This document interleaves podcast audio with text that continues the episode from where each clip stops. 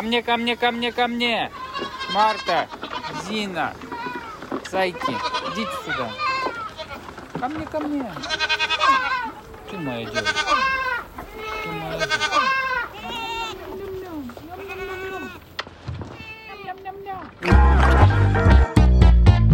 Привет! Меня зовут Катя Лам, и я редактор подкаста «Переверни пингвина», в котором дети-ведущие расспрашивают самых разных профессионалов об их работе. И вы только что слышали, как звучит работа нашего нового гостя. Сейчас ведущая вам его представит и представится сама. Привет, меня зовут Майя. Мне 9 лет, и сегодня у нас в гостях фермер-сыродел Саргиз Давтян. Привет всем, меня зовут Саргиз, я действительно фермер-сыродел. И первый мой вопрос как ты стал фермером и что произошло в тот момент, когда ты понял, что хочешь быть фермером? Это очень долгая история, потому что никаких таких планов у меня не было. Я приехал в Москву учиться на бизнес-консультанта, отучился в высшей школе экономики. И потом я понял, что я не хочу жить в городе, и начал заниматься с родителем дома. У меня получились хорошие сыры, на которых были очень хорошие отзывы со стороны моих друзей, и они предложили мне у себя на земле построить ферму и завести коз. Вот так все и началось. То есть в детстве ты хотел стать кем? А я не помню, кем я хотел стать. Я помню, что я рисовал компьютеры, я хотел заниматься программированием. И по первому образованию я IT-инженер, кстати. Здорово. А ты можешь рассказать, какие вообще в целом бывают фермы и фермеры? Если говорить о фермах, которые разводят животных, бывают молочные фермы, бывают фермы, где выращивают животных на пух, например, на шерсть. Бывают мясные фермы, где выращивают животных на мясо. Фермы бывают еще овощными, там, где овощи выращивают. Бывают фермы, где выращивают корма для животных, для других ферм. Наверное, тогда у тебя молочная ферма, да? Да, у меня молочные козы козочки. А как называется твоя ферма? У нее вообще есть название? У фермы есть название «Ферма друга». Ферма друга? Да. Здорово.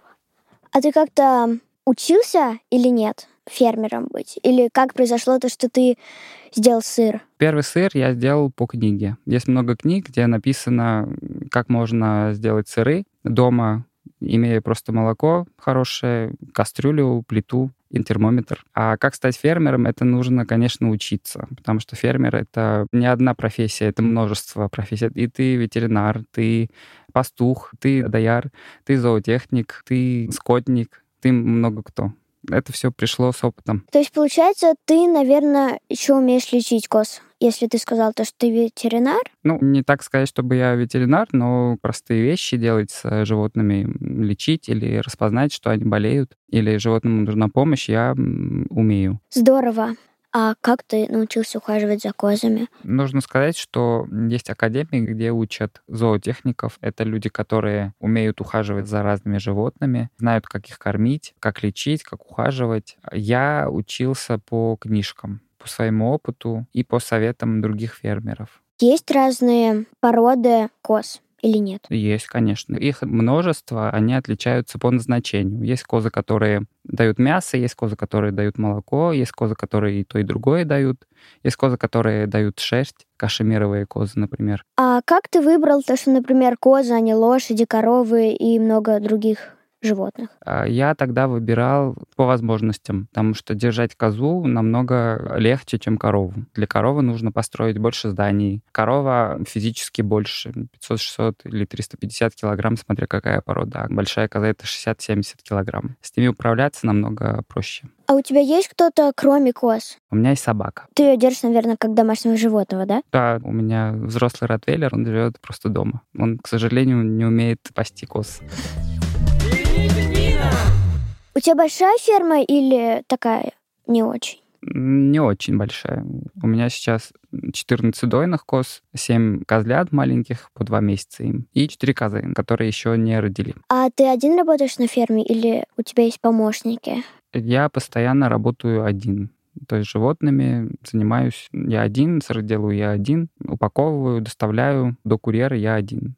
Если бывают какие-то большие задачи, я прошу друзей, чтобы они мне помогали. Здорово. А работа фермером, который занимается животными или овощами, фруктами, это сильно отличается как-то? Или можно выучиться на одного фермера и быть другим? Если говорить о фермерах, которые выращивают овощи, фрукты и животных, они очень сильно отличаются тем, что за животными нужен более тщательный уход. Овощи, они сами по себе растут, надо какие-то там работы делать, поливать периодически или удобрять периодически. А за животными нужно ухаживать и следить каждый день. Дойных животных, дойных коз доят утром и вечером в одно и то же время. Ты не можешь отсутствовать, например, с фермы. Тогда, я, наверное, думаю, у тебя нет отпуска, да? У меня нет отпуска, да. А как ты тогда отдыхаешь? Говорят же, что самый лучший отдых — это смена деятельности. Я хожу в тренажерный зал, так отдыхаю. Здорово.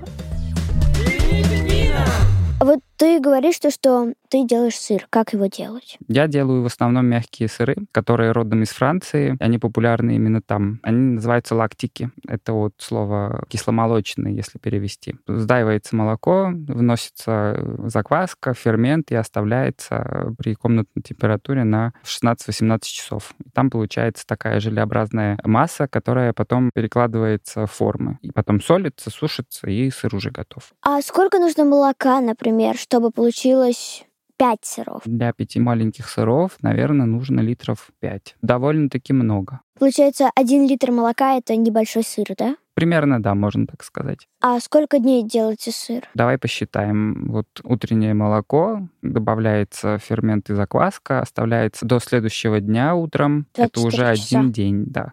Потом это перекладывается в формы, там лишняя сыворотка стекает, это еще на, на один день. Потом солится на 24 часа, это третий день, а потом сушится где-то часа 12. Ого. А потом они могут выдерживаться до двух месяцев, чтобы на них э, вырастала плесень, Ого. и чтобы были они уже изысканные и вкусные. Она сама на них вырастает плесень? Нет, туда добавляется в молоко специальная закваска, которая уже имеет культуры плесени, правильные культуры, чтобы не какая-нибудь другая плесень вырастала, а нужная. А что значит нужная или ненужная плесень? Сыроделы знают, как выглядит съедобная и несъедобная плесень. Есть голубая плесень, есть белая плесень, есть серая плесень. И А, они сделают сыр еще вкуснее. Как это выглядит? То есть, как она там появляется? Смотри, как делают сыры на больших сыроварнях во Франции. Там сделали сыр, и они потом убирают в пещеры, так называемые, где на стенках уже живут штаммы плесени, которые начинают заселяться на сырах. Там размножаются, сыр становится мягче,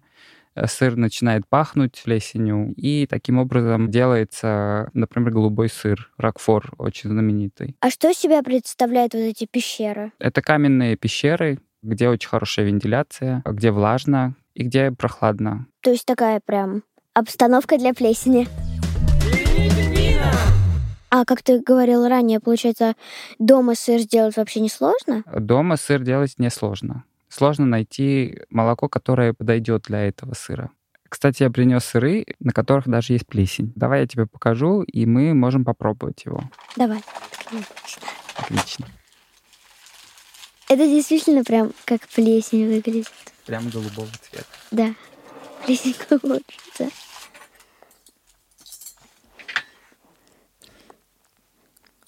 Это вкусно. Спасибо. Я думала, это будет не так вкусно. Я ела какой-то сыр с плесенью, но не такой. Он был невкусный, а этот вкусный очень. Он молодой. Он, когда немножко постоит в пещерке, М. станет еще ярче. А у тебя есть пещера? У меня есть имитация пещеры. Это как холодильник, но там другая температура и другая влажность. То есть это такой шкаф, ты открываешь дверцу, кладешь туда сыры, Да, и там происходит плесень. и там вырастает плесень. Я за ними ухаживаю, я их переворачиваю. То есть как бы ты ее никак специально туда не заносил, Я заносил специально, конечно. а как? Я кладу в сам сыр, в молоко, в виде порошка. Получается, это полезная плесень? Если это натуральная плесень на натуральном сыре, то это, конечно, полезно. А сколько ты видов сыров делаешь? Все зависит от сезона. Весной, когда козочки родили и уже пошла сочная трава, очень много молока, и я могу делать много видов сыров, около 12-15 видов. А можешь сказать, например, сколько видов сыров делаешь летом, осенью и зимой? Летом я делаю примерно столько же, осенью я делаю уже меньше, потому что молока становится меньше. А зимой я практически не делаю свежие сыры, потому что козы уходят отдыхать, они зимой отдыхают. А вот, например, в январе я вообще не делаю сыры, я стараюсь отдыхать. тоже. А, вот тогда у тебя отпуск в январе, получается? Да, у меня в январе отпуск от сыра, но коз надо кормить все равно. А ты делаешь, например, какие-нибудь желтые твердые сыры? Желтый цвет — это в основном сыры, которые сделаны из коровьего молока. Козьи сыры, они внутри все белые, если туда не вносили краситель. И основное отличие желтых сыров, так называемых твердых, полутвердых сыров, в том, что ты не можешь просто их сделать и съесть на следующий день, потому что он не будет вкусный. И он набирает вкус, аромат через определенное время. Больше года, и два года, и три года. То есть, наверное, через два года можно съесть. Да, Опять есть такой сыр. пять лет. Да. Есть. А 10 лет. Но это уже коллекционные сыры, которые так долго, наверное, выдерживают. Какие-то нереальные сыры. А где ты берешь коз? Как они у тебя появились вообще? Я когда-то купил на других фермах, а потом они начали рождаться у меня. А часто у тебя появляется козлят? Козы рожают раз в год у меня на ферме, а в целом они могут рожать и два раза в год. А может, например, родиться больной козлик? Может, конечно. А как это понять? Когда рождаются козлики, они сразу встают на ножки. Они уже сразу видят, у них есть зубы, они прыгают, они едят активно. А больные козлята, они не встают, они слабые, они не умеют есть. Это сразу видно. И за ними нужен более тщательный уход. Понятно. Нужно их забирать домой в тепло, потому что они же рождаются зимой в основном. И нужно их по чуть-чуть кормить молоком. У них у всех есть имена? Или как? У всех коз есть имена, конечно. И ты их всех помнишь? Да, И всех узнаешь? да, даже они сами узнают свое имя, когда их зовешь. А какие имена, например, там? Топ-5 имен. Есть, например, моя любимица Марта. Есть ее сестра Наина. Есть еще коза Матита, например, есть. Эти все Здорово. имена на самом деле придумывал я. А Марта Наина у них э, в паспорте. Это их паспортные имена. У тебя есть стопка паспортов коз? Да. Да, у них есть паспорт, где написано, когда они родились, кто их мама, папа, бабушка, дедушка. То есть э, прямо, Родословная. да, дерево висит. Да, да, Каждой такое. козы. Там такие фотографии. И фотографии тоже есть. Коза Марта, коза, Наина. коза Наин. Можно держать козленка дома или это требует каких-то особых условий? Козы сельхозживотные, им нужен простор, им нужен свежий воздух, им нужно гулять обязательно. Например, я живу за городом, я могу держать козу. При желании, да, можешь. Но это большая ответственность. А как нужно ухаживать за козой? Козу нужно очень хорошо кормить. Очень правильно нужно кормить. О, у меня как раз следующий вопрос, сколько она съедает сена? Или что она ест? Что она ест? Козы едят сено. Они едят траву, пьют воду и еще зерно едят. А какое зерно? Овес, ячмень, кукурузу, горох, разное. Получается, ты летом просто нереально загружен. Ты и коз, и еще сено надо сделать на весь год. Я сено покупаю. Вот я рассказывал, что есть фермы, которые делают корма для других ферм. Да. То Вот есть я, а, я у них покупаю сено. Например, в прошлом году я купил э, 56 рулонов по 250 килограмм каждый. Ого. А как часто надо доить коз? Летом коз нужно доить минимум два раза, утром и вечером. Есть фермеры, которые доят три раза, М. утром, днем и вечером, чтобы получать больше молока. А это делается точно так же, как у коровы? Или там какая-то, не знаю, техника другая? У нас аппаратная дойка, это означает, что мы доим аппаратом. И аппарат имитирует э, доение руками. То есть, То есть робот. ну, можно и так сказать, не руками. Им не больно? Нет. Когда я их подключаю аппарату, для того, чтобы это для них была приятная процедура, приятный процесс, пока не доятся, они еще едят. А как козы гуляют? В стадах бывают козлы, мальчик, которые водят коз гулять. Утром они идут в одну сторону, днем они идут в другую сторону. На вечернюю прогулку он их водит по другому маршруту. например. Здорово. А то есть они сами не могут ходить гулять? Они могут ходить гулять. Но часто бывает так, что козлы лучше организовывают стадо. Даже в стадах баранов иногда держат козлов для того, чтобы они их водили гулять, потому что козлы умнее, чем бараны. То есть, например, у них есть загон, и ты просто утром встаешь такой, открываешь его и прошу милости гуляйте. Ну, примерно так. Только у них уже все открыто. Они утром никуда не уходят, они ждут меня, чтобы я пришел на дойку. Для них это очень важно, чтобы ты не опаздывал или не ходил на дойку в разное время. Если ты доишь их в 8 утра и 8 вечера, нужно так и доить. Всегда. Если ты придешь в 8.30, они на тебя будут ругаться. Это как? Как они ругаются? Козы очень сильно чувствуют свой график. Они понимают, когда уже ты придешь на дойку, они понимают, что ты опоздал. Ты придешь, они будут нервничать, что ты Мгм. опоздал. Могут тебе молока полностью не дать. Могут нахулиганить, например. Зачем ты опоздал? Какой техникой ты пользуешься в своем хозяйстве? Вот, например, я знаю, что у тебя есть чесалка для коз. Да, я сам придумал. Это, например, выглядят там такие прутики, они подходят и чешутся.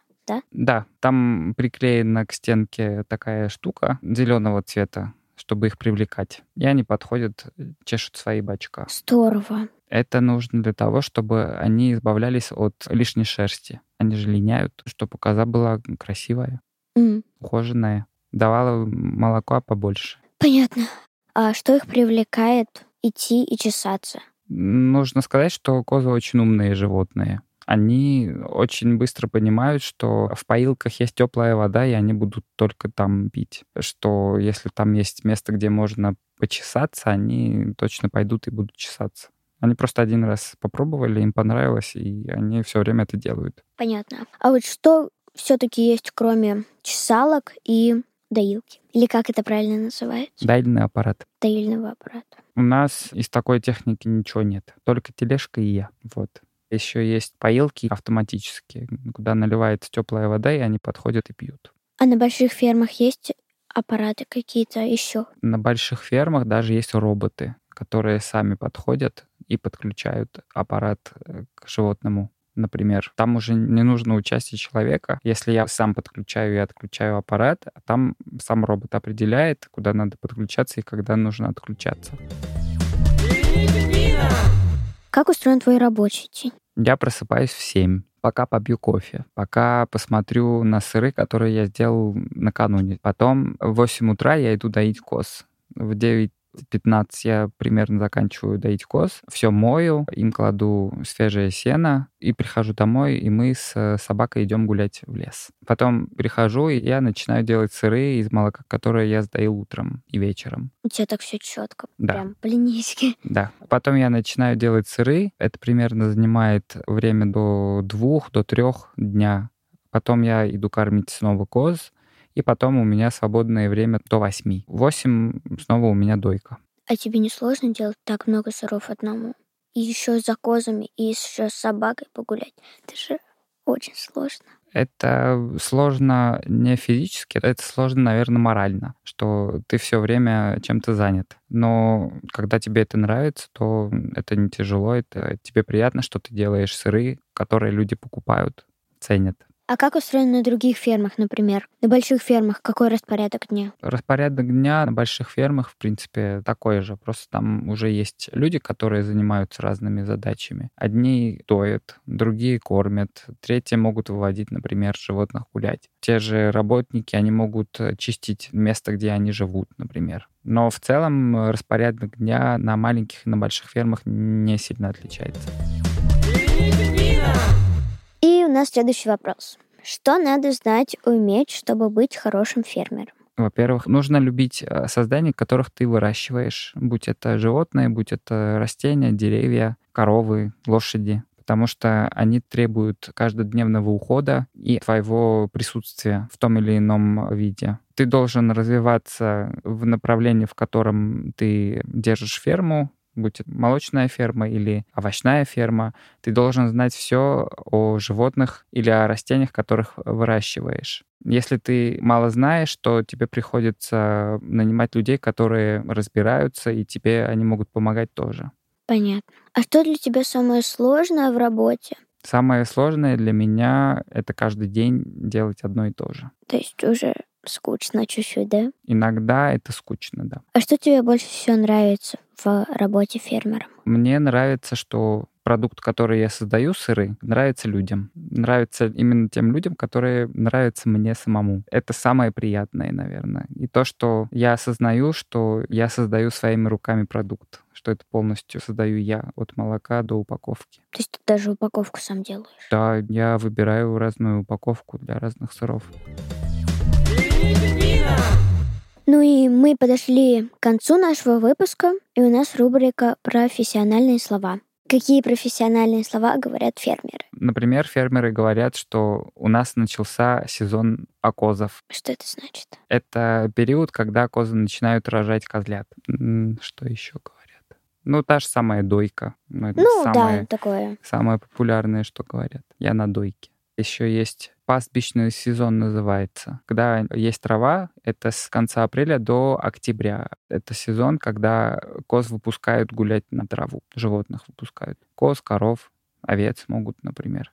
Они выходят и могут там пастись. Про сыр есть какие-то слова? Например, не знаю, кладу в пещеру. Ну, например, сырная камера. О, Это, это пещера, да? да, это маленькая пещера. То есть у тебя сырная камера, Да. получается. Да. Можно приехать к тебе на ферму? Можно приехать. Она открыта для посетителей или нет? Ко мне часто приезжают, но заранее нужно договориться о дне и времени. Приезжают, пробуют и покупают сыры или просто знакомятся с животными. Их можно погладить. А можно посмотреть, как сыр делать? Нет. Почему? Ну, потому что туда посторонние в эту кухню никто не входит. Почему? Потому что я там в спецодежде, у меня убранные волосы, в шапке, в фартуке, в отдельных тапках для того, чтобы там было чисто. То есть ради чистоты э, Конечно.